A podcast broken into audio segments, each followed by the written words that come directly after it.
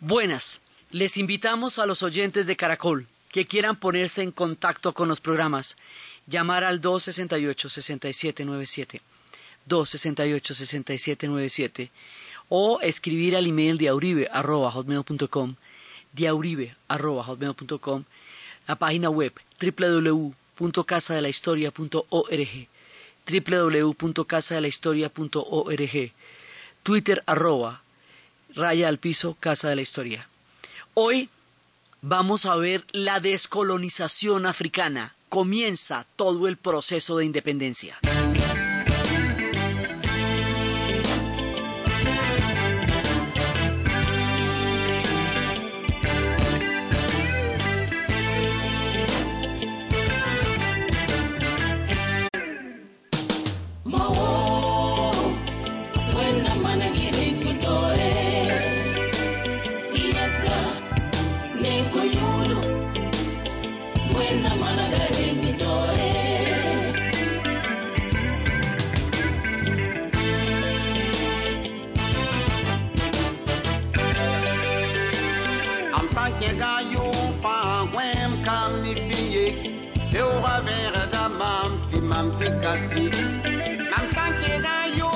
Pasada estábamos viendo cómo era el mundo en tiempos del África colonial, cómo había quedado una vez establecido el reparto, cómo eso se, se fueron volviendo instituciones, se fueron volviendo administraciones, eh, regimientos militares, cómo se fueron volviendo eh, compañías privadas que extraían toda clase de materias primas del África y cómo los africanos tuvieron que verse sometidos a acomodarse a este orden con lenguas diferentes, que fueron las lenguas que trajeron los europeos, con un concepto de administración europea completamente ajeno y distinto a la manera como los africanos se gobernaban y a la forma como se fueron erosionando la, la, autoridad de sus jefes naturales, de sus líderes ancestrales, a manos de tribunales y de instituciones europeas que en último término eran los que dirimían las infracciones en los países en lugar de las justicias tribales, lo cual hacía que el gran líder ya no tuviera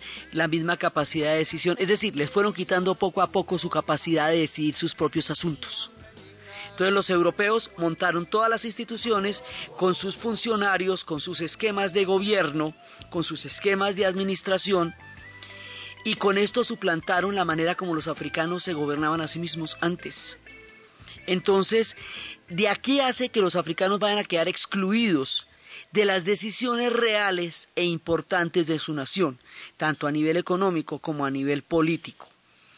Y esto va a producir que empiece a darse una, una mirada en búsqueda de una independencia, movimientos que empiecen a buscar eh, como una alternativa distinta a un mundo sometido al reparto colonial europeo, empieza a haber ciertas formaciones de movimientos nacionalistas que a la vez coinciden con otro tipo de mensajes que en el mismo sentido se están dando en Jamaica y en Estados Unidos sobre la condición de las comunidades negras en los Estados Unidos y empieza a surgir una conciencia de que la situación del, del mundo negro está bastante mal a ambos lados del Atlántico, tanto en África como en Jamaica, como en Estados Unidos, una conciencia, digamos, que empieza a formarse de una manera paulatina.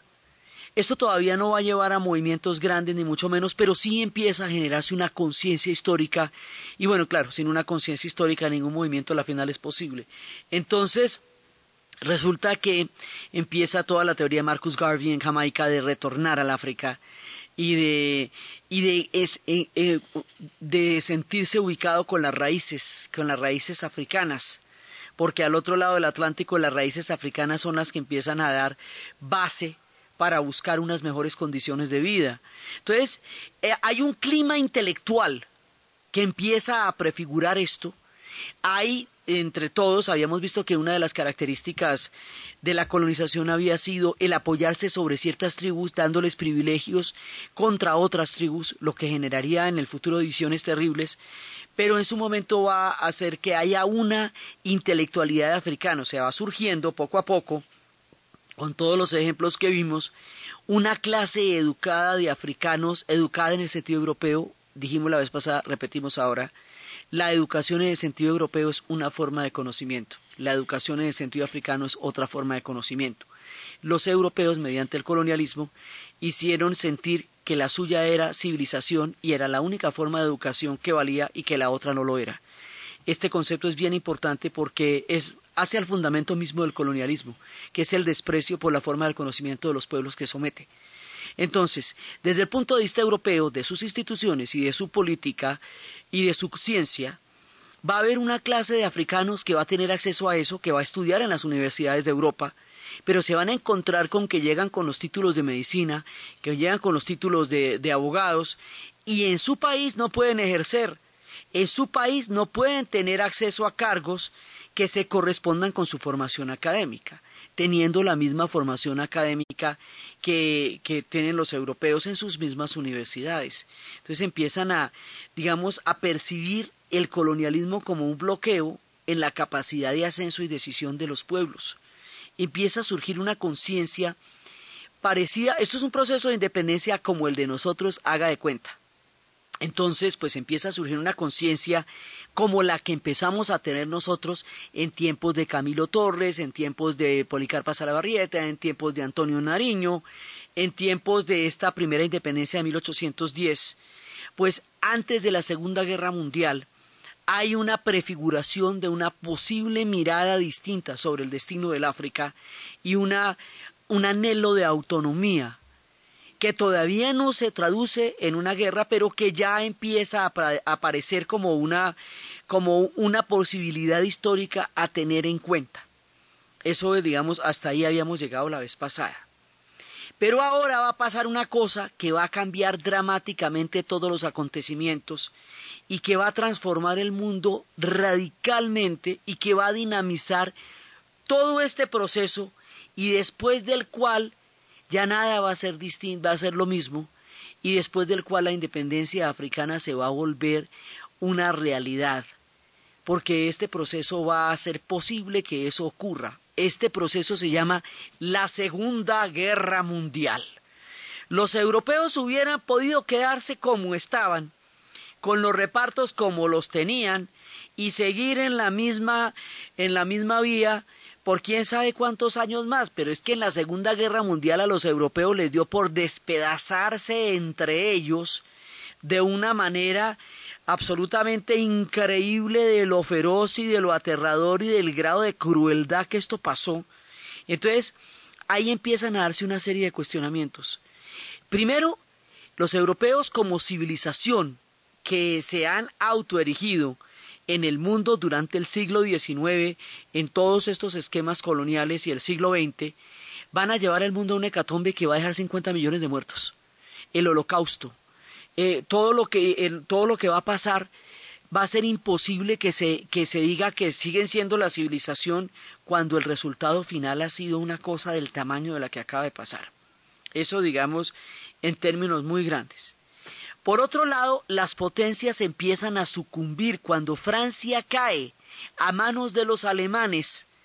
Tan fácilmente la dividen y la someten y hacen la Francia de Vichy. Pierden toda seriedad ante las colonias, porque el mito de la invencibilidad europea se derrumba en la Segunda Guerra Mundial porque a todos les van a dar por la cabeza.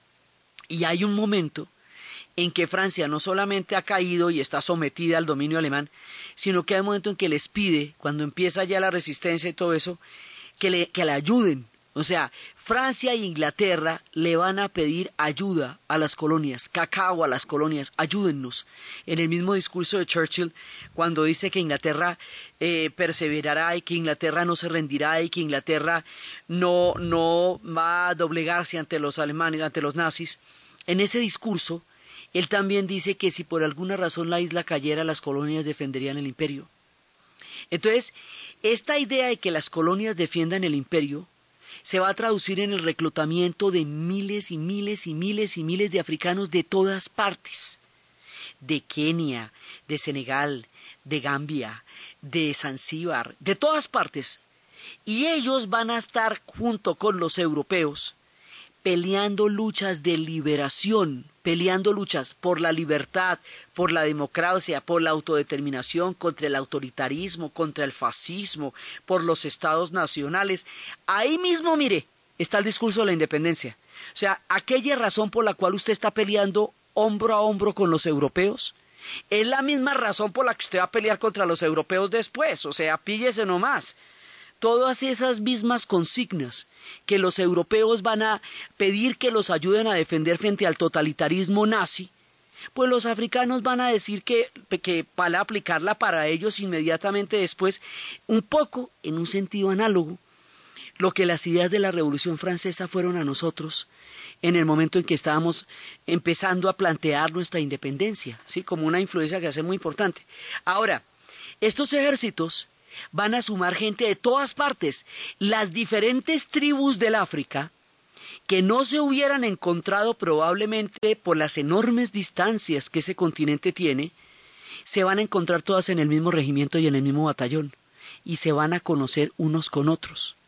Y no solamente se van a conocer unos con otros, se van a conocer con los asiáticos, se van a conocer con los egipcios, se van a conocer con gente de todas partes y van a intercambiar saberes, condiciones, situaciones y se van a dar cuenta que todos van a estar bajo un mismo esquema, que es el esquema colonial, porque la gente del Asia corresponde a las colonizaciones de los europeos en Asia, toda la península de Indochina. Entonces se van a dar cuenta en los campos de batalla cuán similares son sus, situaciones eh, frente a los europeos y cómo a la final no es tan importante cuál de los europeos gane, en el sentido en que para los africanos la cosa no va a cambiar, gane quien gane. Porque el colonialismo europeo, pues básicamente es muy similar de un país a otro. Entonces, eso, poco a poco se van a dar cuenta cuán específica es su papel dentro del mundo europeo y cuál distinto es al que los europeos están confrontando los unos con los otros. O sea, hay una lectura distinta de África dentro de la Segunda Guerra Mundial a la que Europa está teniendo y están combatiendo con ellos. Y van a ser unos grandes guerreros. Entonces, pero por ejemplo en Kenia, casi el 20% de la población fue reclutada para pelear con los ingleses en la Segunda Guerra Mundial, el 20% de la población adulta en edad de combatir, o sea, es muchísima gente.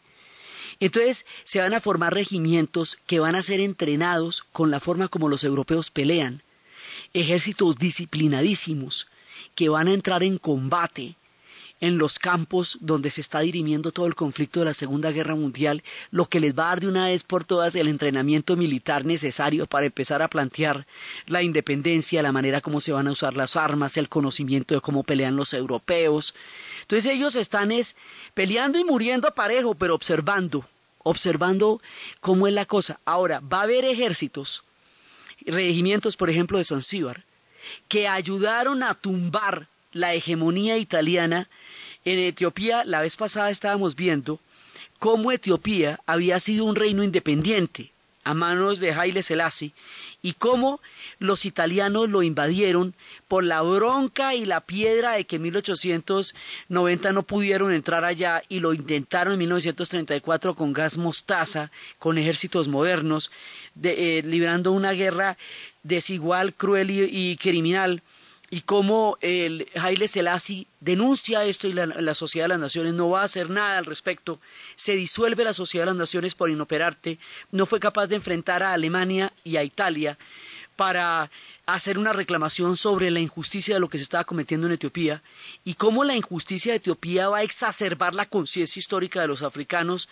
por lo burdo de la, del papel de los italianos ahí, por lo grotesco, porque es que ya Inglaterra y Francia habían sofisticado bastante su relación con las colonias para ese entonces, pero los italianos entraron a lo bestia y eso a los africanos les encendió todas las alarmas acerca de cuál era la naturaleza de este tipo de dominación.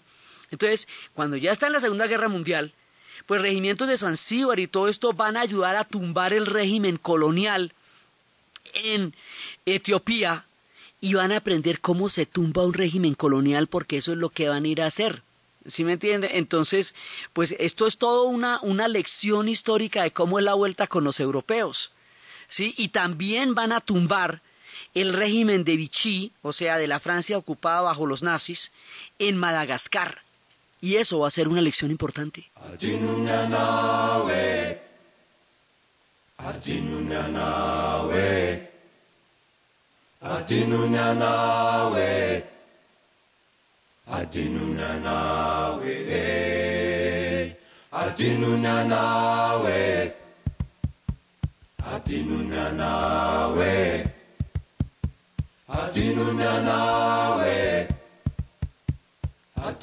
anao ehe. Adinony anao? Fafitaka ny toky adinony anao? Lasy izy favoky sy tazany anao? tena tsy tanyntsony nataony anao? miovako ny fony adinony anao e? Adinony anao e? Adinony anao e?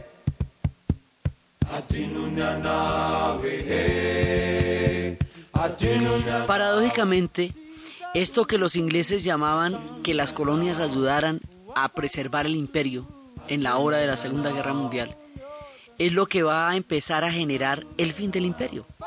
Porque es esa participación de las colonias que empieza desde 1942, en los momentos más álgidos de la guerra, lo que les va a dar a ellos la instrucción necesaria para acabar con el imperio británico después de que termine la guerra. Digamos así, así va a ser la cosa. Entonces, pero con toda la con toda la, fuerza con la que esta gente peleó también estaban junto con la con los regimientos que venían de la India con los regimientos que venían eh, de Birmania eh, de Indochina de todos lados o sea todos fueron todos los ejércitos los que se combinaron detrás de los aliados para combatir a los alemanes y a los japoneses, porque también la otra parte es que hay quienes sitúan el fin del imperio británico en 1942 cuando la caída de Singapur, cuando los japoneses se toman Singapur, el imperio empieza a crujir y en Singapur de ahí para adelante los japoneses se van a tomar toda el Asia, toda, toda, toda, toda el Asia, digamos el, el extremo del Asia, eso quiere decir Indochina, quiere decir eh, eh, todo lo que es Tailandia, Laos, Cambodia, Vietnam, todo eso se lo van a tomar, eh, se van a tomar también em, bueno, Indonesia, que era en aquella época un dominio holandés, Filipinas, que eran bases norteamericanas, o sea, la expansión japonesa va a ser muy grande. Entonces muchas especias que se traían antes del oriente, ya no me pueden traer de allá porque eso está en manos de los japoneses. Entonces se van a traer es de, del África, de Zanzíbar, lo que aumenta en mucha medida la demanda de los ingleses de, de materias primas originadas en el África, porque las rutas hacia el lejano oriente quedan totalmente interrumpidas por la dominación japonesa.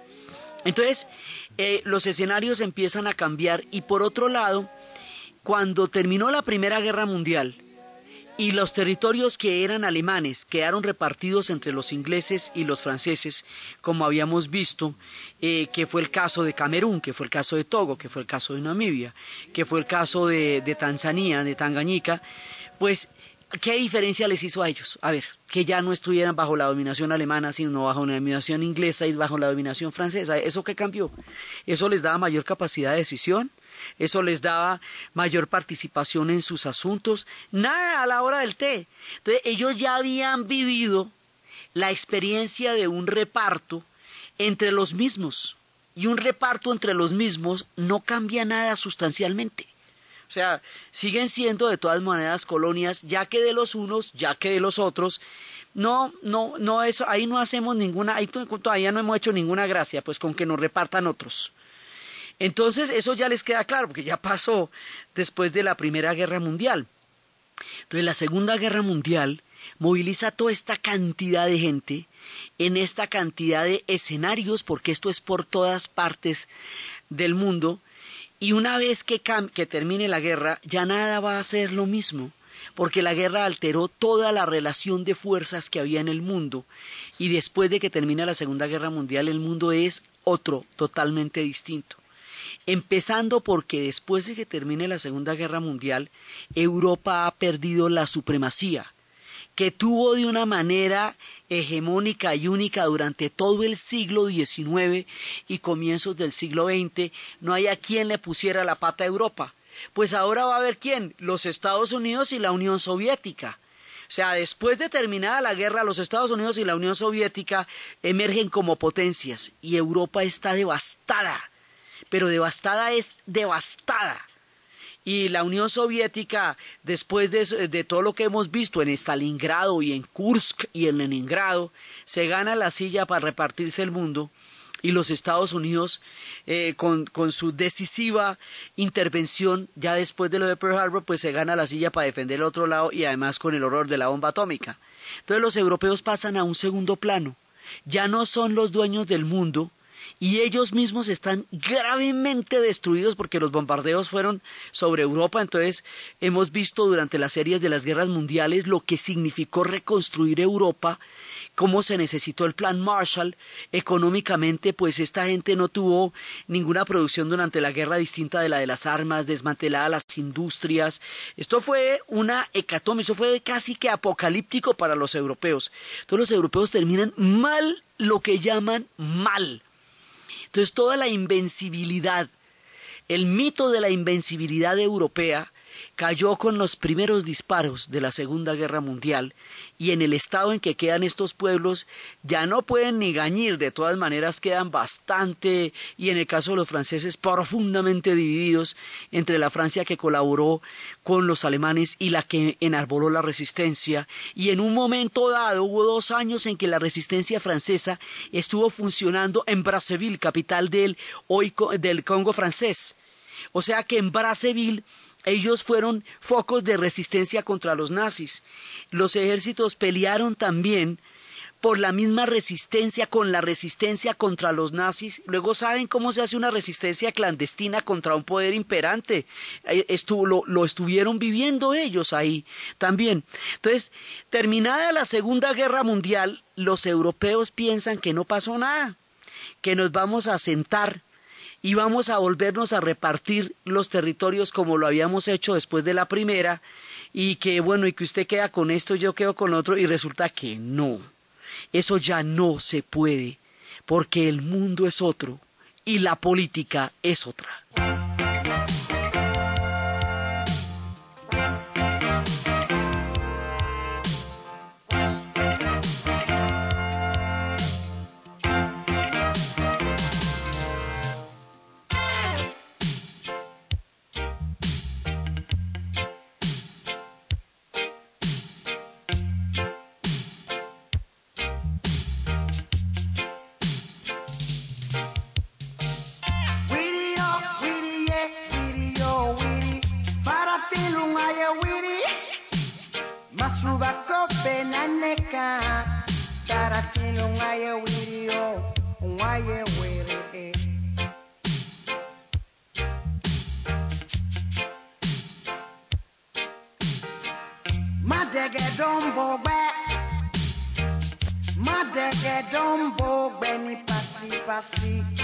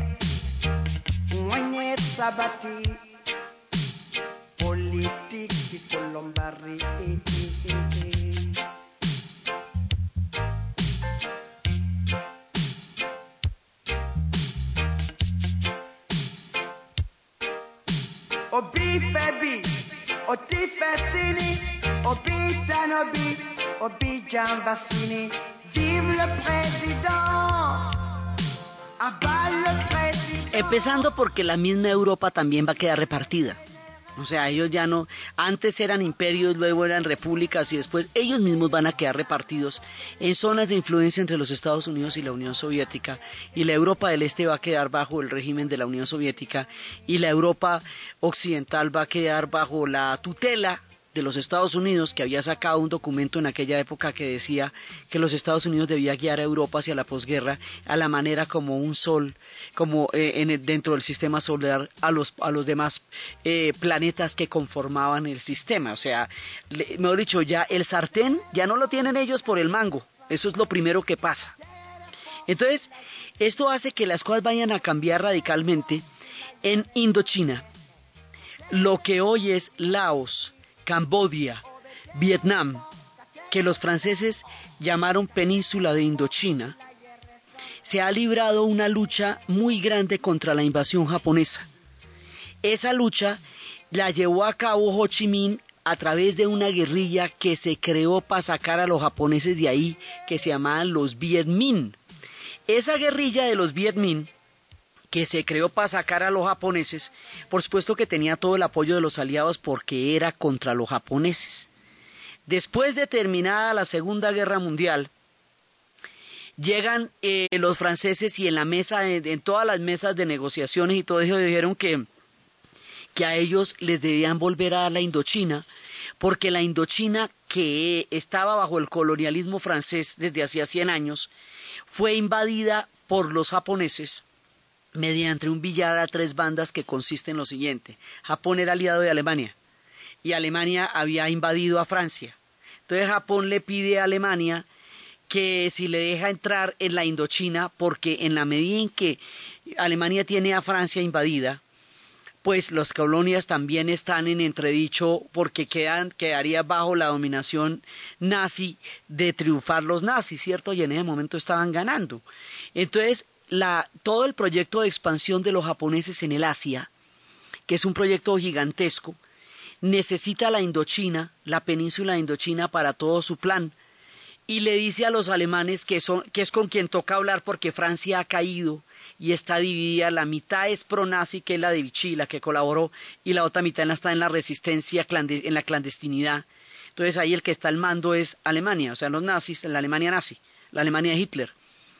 Entonces, en ese momento, los japoneses aprovechan para meterse en la Indochina con el aval de los alemanes que están haciendo lo suyo en Europa. Entonces, Tin se les clava la guerrilla. Cuando termina la guerra, entonces, y se reúnen otra vez las potencias occidentales, Francia reclama sus antiguos territorios coloniales en Indochina y se los entregan. Vuelven y le dan la Indochina a los franceses y los vietnamitas y los camboyanos dicen, ¿cómo? ¿Qué qué? A ver, mire, venga, le explico, yo no hice una guerrilla de este tamaño para sacar a los japoneses para que me cambien de dueños, para que se me vayan los japoneses y otra vez me esclaven a los, a los franceses que llevan aquí un, siglo. ¿Cuál es la gracia? Entonces, se van también los franceses, señores, les voy comentando. Entonces, esa guerrilla Viet Minh que se había armado contra los japoneses ahora la van a poner contra los franceses porque quieren volver a someter a Indochina al dominio colonial. Y ahí esto es importantísimo porque esto da el tono de la descolonización. Entonces empieza la guerra contra ellos. En 1954 los franceses van a ser derrotados estrepitosamente, pero lo que llaman estrepitosamente en la batalla de Dien Bien Phu a manos de, del general Yap y de Ho Chi Minh. Tanto, o sea, van a quedar tan mal que para poder sacar los cañones del barro, le van a pedir ayuda a los norteamericanos porque es que quedaron literalmente en, en, en, en, ensopados ahí en los pantanos. Y la ayuda que le piden a los norteamericanos, los franceses, para sacar los ejércitos coloniales de ahí, más la ayuda política que les va a pedir el régimen de, de Nguyen Diem, es lo que justifica que los americanos entren en Vietnam. Eso es por eso que se van a meter originalmente. Entonces, los franceses, ¿qué pasa? El ejército que se pierde en Indochina es lo grueso del ejército colonial. De todas estas, eh, estos ejércitos que habían hecho los franceses, de toda la legión extranjera, que era con la que sometían a las tropas coloniales, que son los que se ven en las películas. Ahí va a morir la gran mayoría del ejército colonial. Luego, cuando empiece la descolonización en el África, ellos no van a tener con qué, porque en Indochina sucumbió la mayor parte de su ejército. Entonces, el colonialismo tiene una mirada global que la está haciendo desde Ho Chi Minh hasta Patricio Lumumba, pasando por Kwame Nkrumah, en ese momento un país que se llamaba Costa de Oro y que luego de la independencia pasaría a llamarse Ghana, por los antiguos imperios de Ghana del África Occidental, y que era en ese momento eh, colonia inglesa.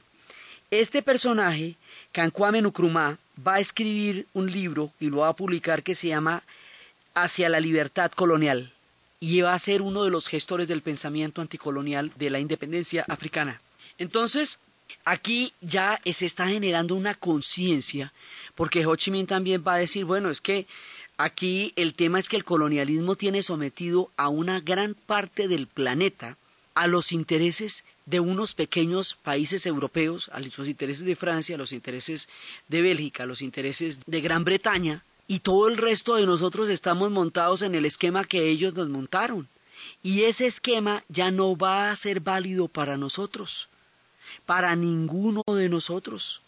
Entonces, esto que en Indochina se convierte en una, eh, digamos, en una batalla definitiva, en África se va a traducir, es el mismo fenómeno, porque el colonialismo es el mismo, solamente que lo hemos tratado en el caso africano, porque estamos en la historia de África. Pero igual, las mismas habas se cuecen en Indochina, sí, lo mismo. Y es habíamos visto el colonialismo de los de, Inglaterra y Francia arranca en el momento en que termina el colonialismo español. O sea, cuando nosotros nos vamos a independizar a comienzos del siglo XIX es cuando los europeos van a invadir el resto del planeta. Y mientras y nosotros quedamos independientes y España pierde el imperio. Entonces ahora le toca el turno a los que colonizaron el planeta. Sea, allí donde estaba España en la invasión napoleónica, ahí está Inglaterra y Francia en la Segunda Guerra Mundial. Es, digamos, es una situación padecida, que es un factor que detona una desarticulación profunda de un orden imperial, lo que hace que empiecen a darse las condiciones para que esto empiece a caer. Por eso, después de la Segunda Guerra Mundial, la descolonización es el destino que va a tocar. Y es así como en África se van a independizar tantos países, así nomás que se los digo, Marruecos, Argelia, Libia, Mauritania, Mali, Níger, Chad, Sudán, Burkina Faso, Ghana, Nigeria, Camerún, Gabón, República Centroafricana, Zaire, Angola, Zambia, Namibia, Botswana, Zimbabue, Tanzania, Mozambique, Uganda, eh, Kenia, Sudán, Somalia, Madagascar, como por decirles. Esto llega a ser, va a ser un fenómeno tan grande que en un momento dado la gente que estaba haciendo Atlas paró la producción de Atlas a ver cómo quedaba el mundo, porque 17 países se van a independizar en 1960, cuando nosotros estábamos en el bicentenario, en el 2010. 17 países africanos estaban en el eh, cincuentenario a los 50 años de la independencia. O sea, haga de cuenta, toda la vuelta que nosotros tuvimos que hacer en tiempos de Bolívar, San Martín, de, de Córdoba, de O'Higgins, de, de Artigas, pues la van a hacer los africanos después de la Segunda Guerra Mundial. Exactamente lo mismo, solamente que contra un mundo industrial, un mundo con una capacidad de destrucción muchísimo mayor, un mundo con ametralladoras, un mundo con tanques, un mundo con una capacidad de fuego que no era ni siquiera pensable en la época en que nosotros hicimos nuestra independencia del imperio español. Pero nos vamos a situar en el mismo momento.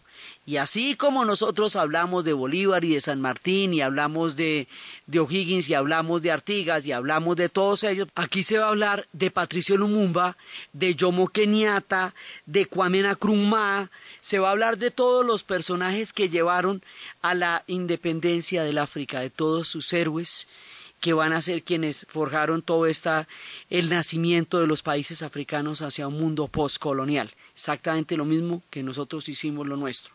Entonces, empieza toda esta, esta maquinaria a desatarse de una forma que una vez que arranque va a ser imparable.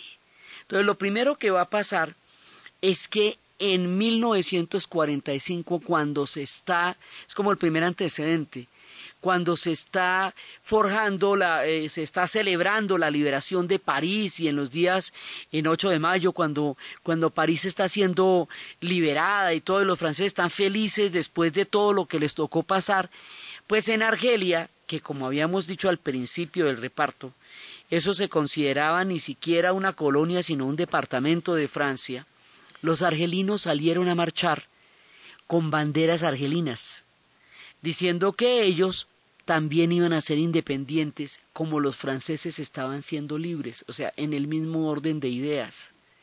Y resulta que las tropas de eh, los, los paracaidistas en ese momento, las tropas francesas en, en Argelia, hicieron una represión muy grande y en la primera, digamos, en la primera confrontación murieron 100 europeos y el resultado, la represalia contra esto, es un, esto va a suceder en Setinf, una ciudad, pequeña ciudad eh, a las, eh, en las faldas de los montes Atlas, en Argelia, y se van a levantar ellos, y resulta que la represión del ejército francés contra esta proclama de la libertad de los argelinos va a producir una masacre de alrededor de unas quince mil personas. Y es un día, 8 de mayo, que los argelinos tienen sumamente claro porque es para mostrarles cómo iba a ser la cosa para tratar de independizarse de Francia, que ni siquiera concebía la posibilidad en lo más mínimo de imaginar que Argelia fuera otra cosa distinta a una provincia de ellos al otro lado del, Mediterráneo, el hecho de que hubiera un mar de por medio no les, no les llamaba la atención y pensaban que era una provincia como cualquier otra. No, eso no era una provincia. Esos son los argelinos Y los argelinos van a empezar con esta gran rebelión.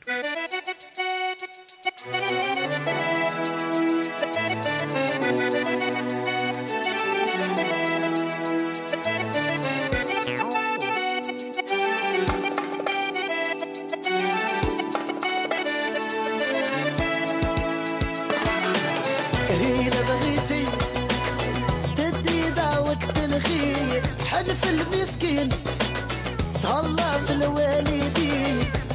بغيتي تدي دعوة الخير حلف المسكين تهلا في الوالدين. لازم هذه الحياة العبد يدير الخير الخير. إن شاء الله. هذه الدنيا دنيا.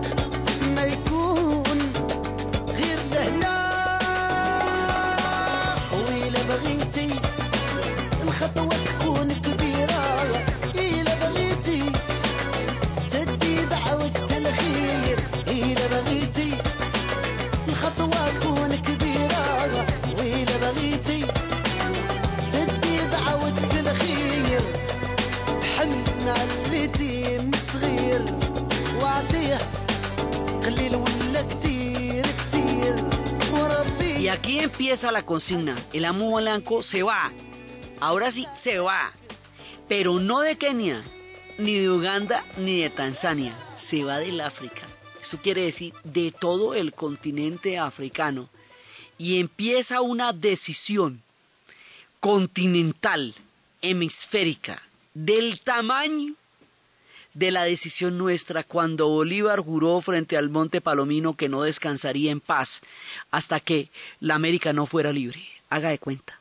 Lo que pasa es que para ellos, pues va a ser muchísimo más complicado porque no es un solo imperio, como en el caso de nosotros, ni una sola lengua, que para ponerse de acuerdo es más fácil, como en el caso de nosotros, sino que son como de tres imperios distintos. Toca sacar a los ingleses, toca sacar a los franceses, toca sacar a los belgas, eh, rematar a los italianos que ya, estaban, ya habían perdido eso. O sea, toca sacar un combo grande de ahí con unos ejércitos de todas maneras muy fuertes, aunque estuvieran tan mal las metrópolis, sus ejércitos seguían siendo de todas maneras importantes en algunas zonas, en, el caso por ejemplo de los ingleses. Entonces, va a ser una guerra grande, enorme, contra pueblos industrializados y con la desventaja además o con la, dificultad y que hay una cantidad de tribus en África, o sea, cada tribu en África es un universo, una cosmovisión, una nación, un mundo en sí mismo. Lo que hace que si hay diferentes tribus, pues hay diferentes naciones. Nosotros teníamos básicamente una estructura relativamente homogénea, relativamente homogénea porque nosotros teníamos en nuestras filas indígenas, teníamos comunidades afrodescendientes y teníamos criollos pero la autonomía de los afrodescendientes o de los indígenas, eh, digamos, va a, ser, va a ser diferente al caso de cada una de estas tribus que fueron naciones relativamente intactas. Entonces, toca ponernos de acuerdo con todas las tribus para eso. Y toca ponernos de acuerdo para sacarlos de ahí y cómo los vamos a sacar de ahí y cómo vamos a definir las fronteras. Entonces, la, la pregunta es también, ¿vamos a quedarnos con las fronteras coloniales o vamos a redefinir las fronteras teniendo en cuenta que las fronteras son impuestas, hechizas, artificiales y sujetas a los intereses de los, eh, del reparto europeo y no nuestras? Pero si nos ponemos a redefinir las fronteras, y llegamos a entrar en guerras por dónde pasa una frontera para volver a unir un pueblo que quedó metido en dos territorios, de repente nos podemos armar un lío más grande en la redefinición de fronteras que en la independencia misma. Entonces, ¿sabe qué es lo que toca? Toca dejarlas así. Eso después miramos a ver cómo le hacemos. Pero toca dejarlas así porque no podemos librar los dos conflictos a la vez. Lo cual hace que las fronteras que hoy existen sean a grandes rasgos las fronteras que los europeos determinaron en el reparto del África. Obviamente hay variaciones y países se llamarán de otra manera y surgirán. Pero el grueso del mapa sí quedó repartido como lo repartieron inicialmente por la dificultad tan grande que suponía redefinir eso al mismo tiempo que se estaba sacando a los europeos de allá. Por eso es que decíamos cuando empezamos el reparto del África que a pesar de que los europeos no estuvieron allá mucho tiempo en términos generales porque fue siglo XIX y, la mitad del siglo XX, su paso sí fue definitivo porque las fronteras que existen en África son más o menos las mismas que ellos hicieron durante el reparto, poco más o menos, y eso genera una increíble cantidad de conflictos por los pueblos que están metidos allá que no corresponden a las culturas y a las civilizaciones que la delimitación de esos territorios hicieron los europeos.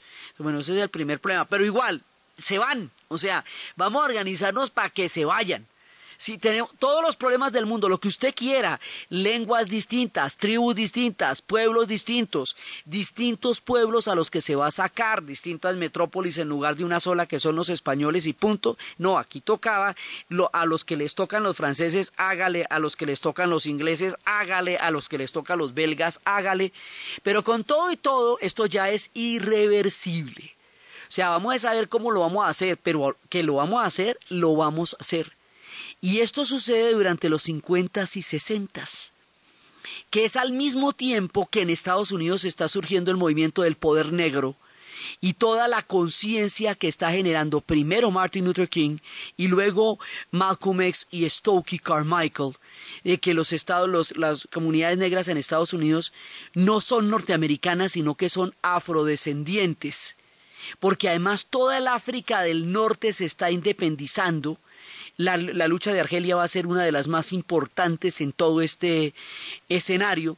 Entonces hay un momento en que toda el África del Norte y el África subsahariana se están independizando y que en los Estados Unidos están los movimientos por los derechos civiles y luego los movimientos por el, por el poder negro y que están también en Jamaica eh, en, en una cantidad de luchas y es un momento en que la conciencia negra se va eh, universalizando en el planeta Tierra porque de una u otra manera todos van luchando por su libertad dentro de las particulares condiciones de opresión que cada uno está viviendo en su propio territorio. Y al mismo tiempo el mundo está viviendo la descolonización. Entonces, y esto, todo esto es lo que va a dar después origen al surgimiento de los países del tercer mundo, porque va a haber un mundo distinto que no es el de la Unión Soviética y los Estados Unidos que ganaron la guerra, y tampoco es el de los europeos, porque esas no son las condiciones, sino el de todos estos pueblos que están surgiendo a la luz de la independencia y la autonomía después de la Segunda Guerra Mundial, y eso en la conferencia de Bandung, Indonesia, se, se consolidará como el surgimiento de los países del tercer mundo. Nosotros somos del tercer mundo, ¿no? Para que no nos confundamos. O sea, no estamos ni sentados con los europeos ni pertenecemos a las potencias. ¿sí? Eh, lo que pasa es que nuestra independencia fue siglo y medio antes pero tampoco llegamos a ser primer mundo todavía, eso digamos que nos quede claro para que no nos pongamos vanidosos. Entonces, resulta que empieza todo este proceso y esto va a ser un proceso muy grande porque por un lado es el proceso de sacarlos físicamente de allá y por el otro lado es el proceso de creerse eh, mentalmente, históricamente, revertir toda esa, eh, toda esa ideología europeizante que decía que los europeos eran la civilización y todos los demás pueblos eran la barbarie o el atraso o el subdesarrollo. Y el colonialismo psicológico, mental o ideológico es más difícil todavía que de combatir que el otro, porque se ha colado en los puntos más eh, vulnerables de la sociedad y de la mirada frente a sí misma. África empieza el gran reto de su independencia y es hasta que terminen. Entonces, cuando empieza la cosa, eh, Suráfrica, además es una paradoja terrible, porque Suráfrica se había independizado de los ingleses. Al independizarse de los ingleses, había quedado el país en manos de los colonos descendientes de los holandeses que llamamos Boers. Y esos colonos descendientes de los holandeses que llamamos Boers inspirados en las teorías nazis de la Segunda Guerra Mundial y en todo el proceso de Hitler en Nuremberg, van a montar en 1948 el sistema de leyes conocido como el apartheid, que excluye a toda la comunidad negra, que es la gran mayoría de todos los beneficios del mundo surafricano y lo deja solamente para una pequeñísima minoría blanca y arranca la tragedia de Suráfrica paralelamente a cuando va a empezar la independencia del resto del continente. Cuando el resto del continente empieza su proceso de liberación, Sudáfrica se hunde en las tinieblas del apartheid.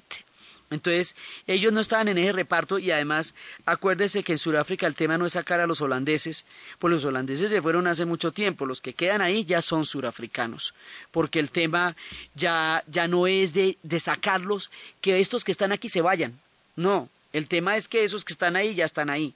Entonces, la cosa empieza por el África del Norte. Egipto es parcialmente independiente, pero todo el proceso del panarabismo va a ser un, un punto fundamental de todo este proceso y Argelia, después de su rebelión, y de las promesas rotas, porque es que a muchos de estos pueblos se les prometieron sus autonomías si peleaban con los europeos durante la Segunda Guerra Mundial, y después no les cumplieron esas promesas y los volvieron a tratar de someter a las mismas condiciones que tenían antes. Las promesas rotas, las derrotas de la Segunda Guerra Mundial hacia los europeos, el fin de su invencibilidad, la conciencia de un mundo nuevo y de un destino que va a ser diferente, llevan a que empiece como un reguero de pólvora toda la independencia del continente africano. La manera como esto se va a dar los Mao Mao en Kenia, los movimientos del Congo, la rebelión argelina, Bembela, todos sus grandes líderes y la epopeya del surgimiento del África independiente es lo que vamos a ver en el siguiente programa.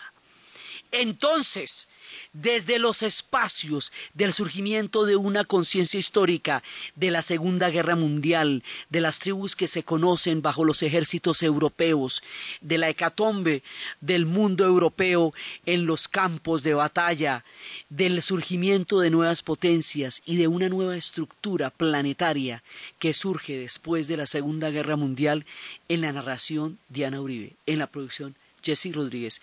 Y para ustedes, feliz fin de semana.